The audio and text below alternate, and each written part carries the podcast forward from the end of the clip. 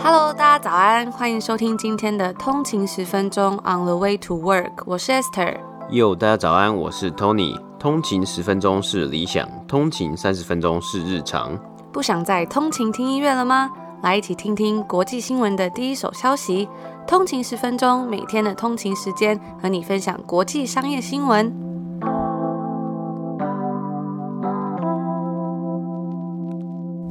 早安，今天是四月十五号，星期四，欢迎回来通勤十分钟。大家早安。那我们今天一样是话不多说，就赶快进入到今天的美股指数播报吧。没错，因为今天的新闻其实还蛮多的，我们也准备了好几则不同的新闻内容给大家。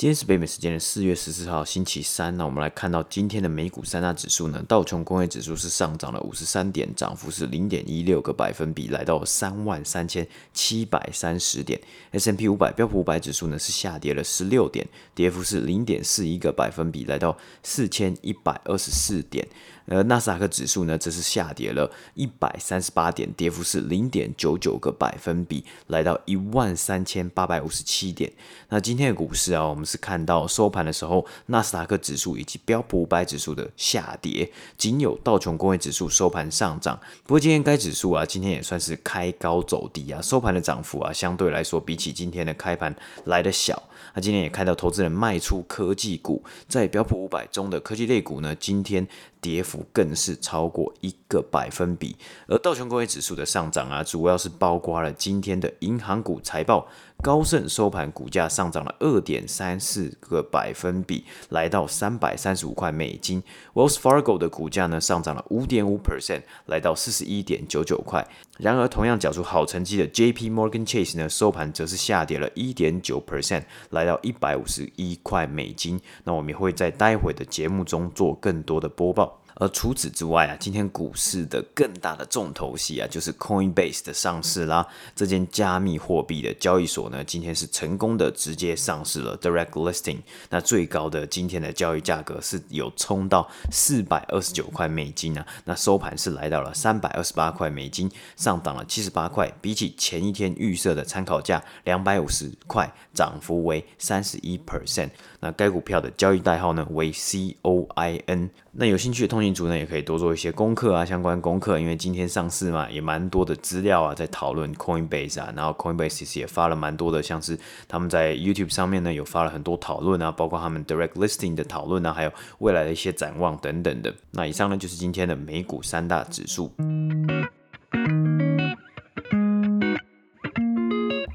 今天来跟大家分享的第一个新闻呢，我们昨天有在 Instagram 上面跟大家预告，就是东南亚的 Super App，也是最大的外送以及叫车服务平台 Grab，昨天证实要来透过 Spec 的方式在美国上市。那该交易呢，对 Grab 的估值为三百九十六亿美金，也创下了史上最大的 SPAC 合并案，也是东南亚公司在美国市场有史以来最大的股票发行。那根据消息人士指出啊，Grab 去年的估值其实只有略高于一百六十亿美金而已。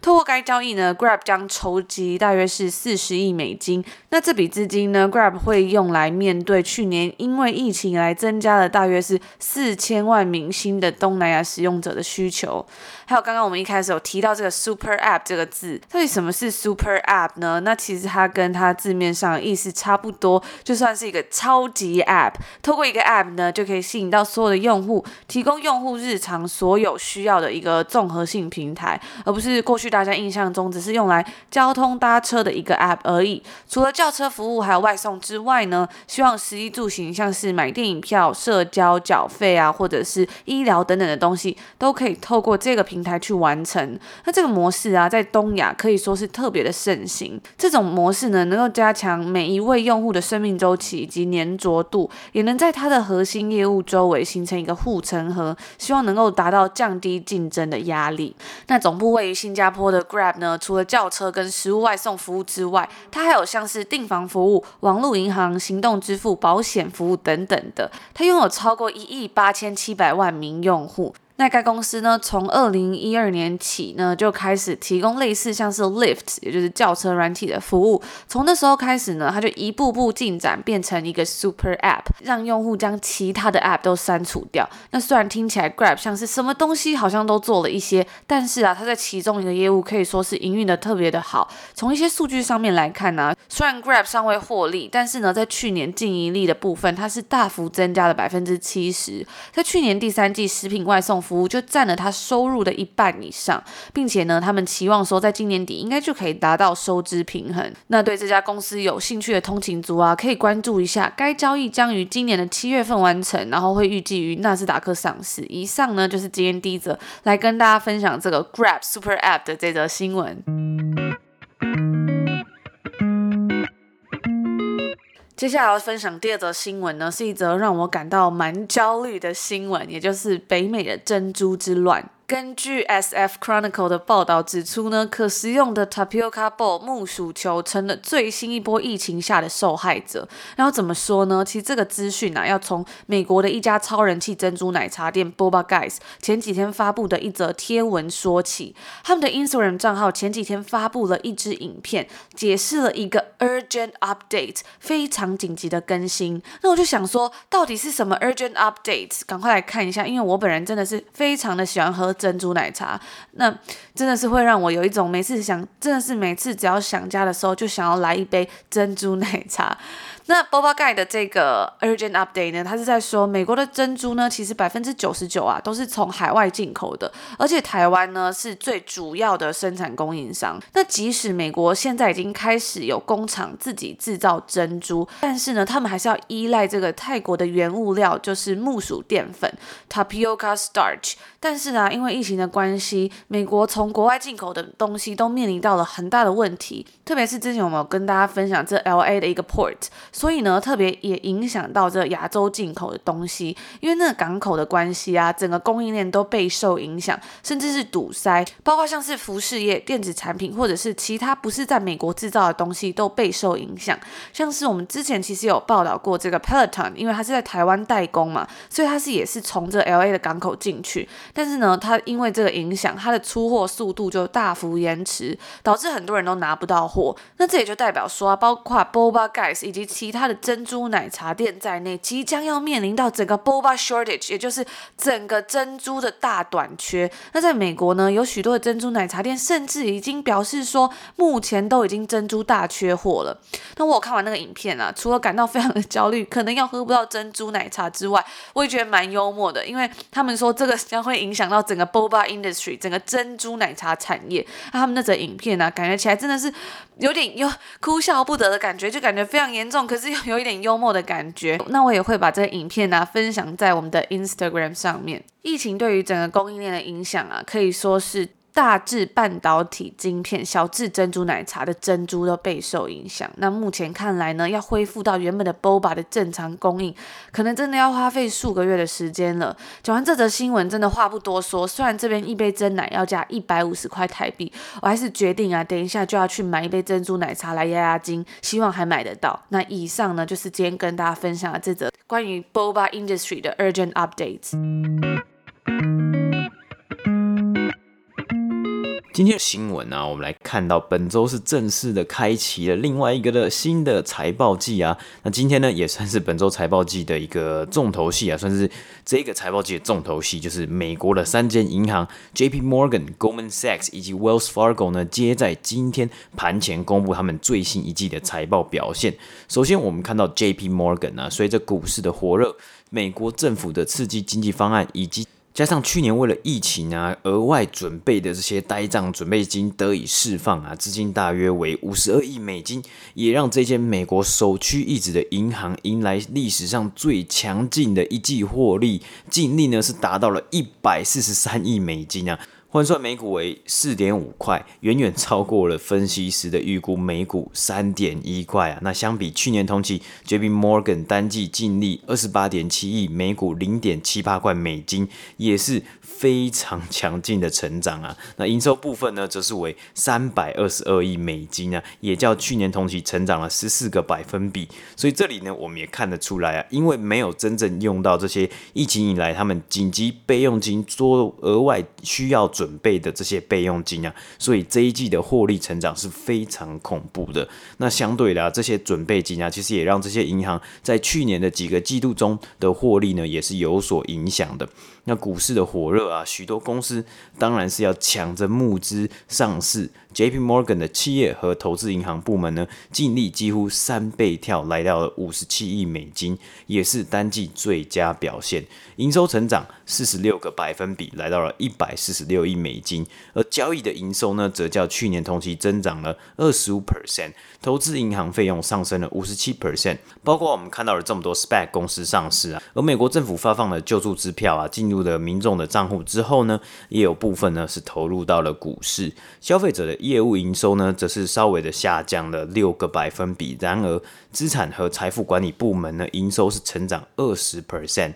那该公司的 CFO 呢，也在今天的电话会议中表示啊，今年是看到了一个强劲的开始，蓬勃的经济复苏呢，正要来临啊。当然，还是存在的风险和不部分的不确定性。我们也希望可以准备好面对这些特殊的情况。那接下来啊，我们来看到以投资银行闻名的 Goldman Sachs。先前呢，我们也有报道过，因为股市太热了，太多交易案和上市案，导致该公司的分析师啊，觉得一周一百小时的工时，造成他们压力过大。而本季呢，Goldman Sachs 缴出了净利六十八亿美金，换算每股是十八点六块，营收则为一百七十七亿美金啊。相较于去年同期净利十二亿，营收八十七亿，也是展现了十足的成长。一样，本季也超越了分析师的预估啊，每股盈余本来分析师的预估每股盈余是十点二二块。营收的预估值是为一百二十五亿啊，也真的是远超大幅的这个超车这些预估啊。那么 Goldman Sachs 本季的交易营收啊是成长了四十七个百分比，来到七十六亿美金。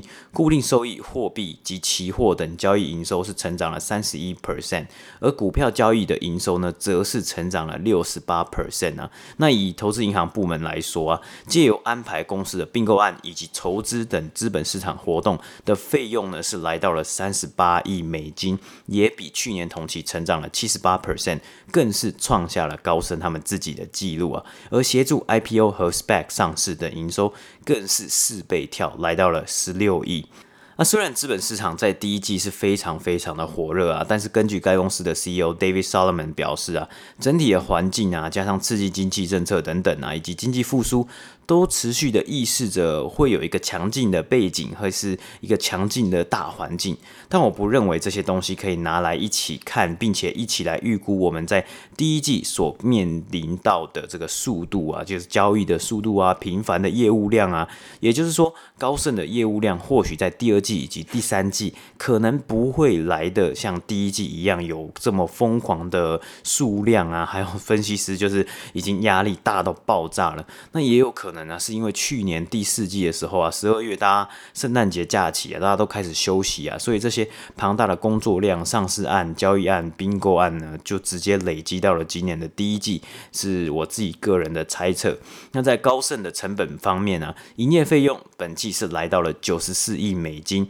较去年同期成长了四十六个百分比。但在今年初啊，该公司是表示希望在未来三年达到每年减少十三亿的支出。而我们看到另一方面呢，占营业费用非常大的一个部分，就是他们的 compensation expense 酬劳的支出是上升了八十七 percent，来到六十亿美金，那占总营收的三十四个百分比啊。那我觉得这个还蛮好玩的啊，所以我自己就上了 Goldman Sachs 的 LinkedIn 看啊，那我就查到了。该公司在 LinkedIn 上面大约有六万两千名员工啊，那很简单的除了一下，平均每人收入呢，单季是来到了九万六千块美金啊。那当然我们也知道，因为他们公司有 CEO 有各种职位的人嘛，不可能是这样平均分下来的啊。不过呃，这个也是一个大概的参考，就是平均每个人三个月可以拿。九万美金的。薪水也是非常的疯狂啊，应该是加上很多 bonus 嘛。那根据该公司的财报啊，其实他们也有表表示啊，这也显示出了本季的业务量增加是多么的疯狂嘛。所以我们有看到啊，因为业务量增加，帮忙 IPO、帮忙 merger and acquisition，就是并购案啊、合并案等等的这些业务量增加，他们得到的 bonus 呢，一定也是相对的成长。那我们其实也有看到啊，工作一百个小时，当然一定还是会有相对应的报酬啊。不过这个东西其实还是很看个人，你是想要什么样的目标嘛？那也有很多人说，其实真的是进去之后呢，可能是为了这一两年的履历啊，然后再转职到更好的地方。为什么这样讲呢？因为其实该公司的 CEO 就有在这一次今天的 conference call 里面。跟参加 conference call 的人啊，去说明到这样子的问题，比如说，呃，这些员工、这些分析师为什么会 burn out，为什么会压力这么大嘛？那他自己呢是表示，诶，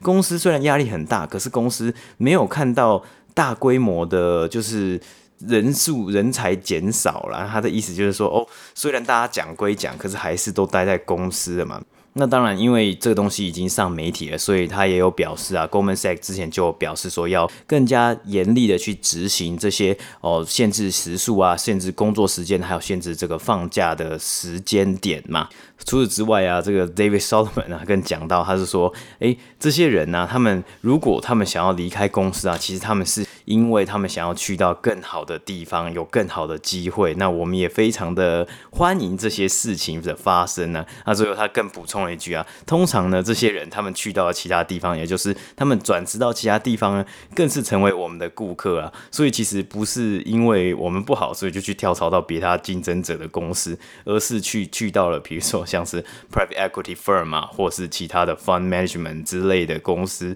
然后呢，进一步就是让 Goldman Sachs 更赚钱啊。那以上呢就是今天的播报。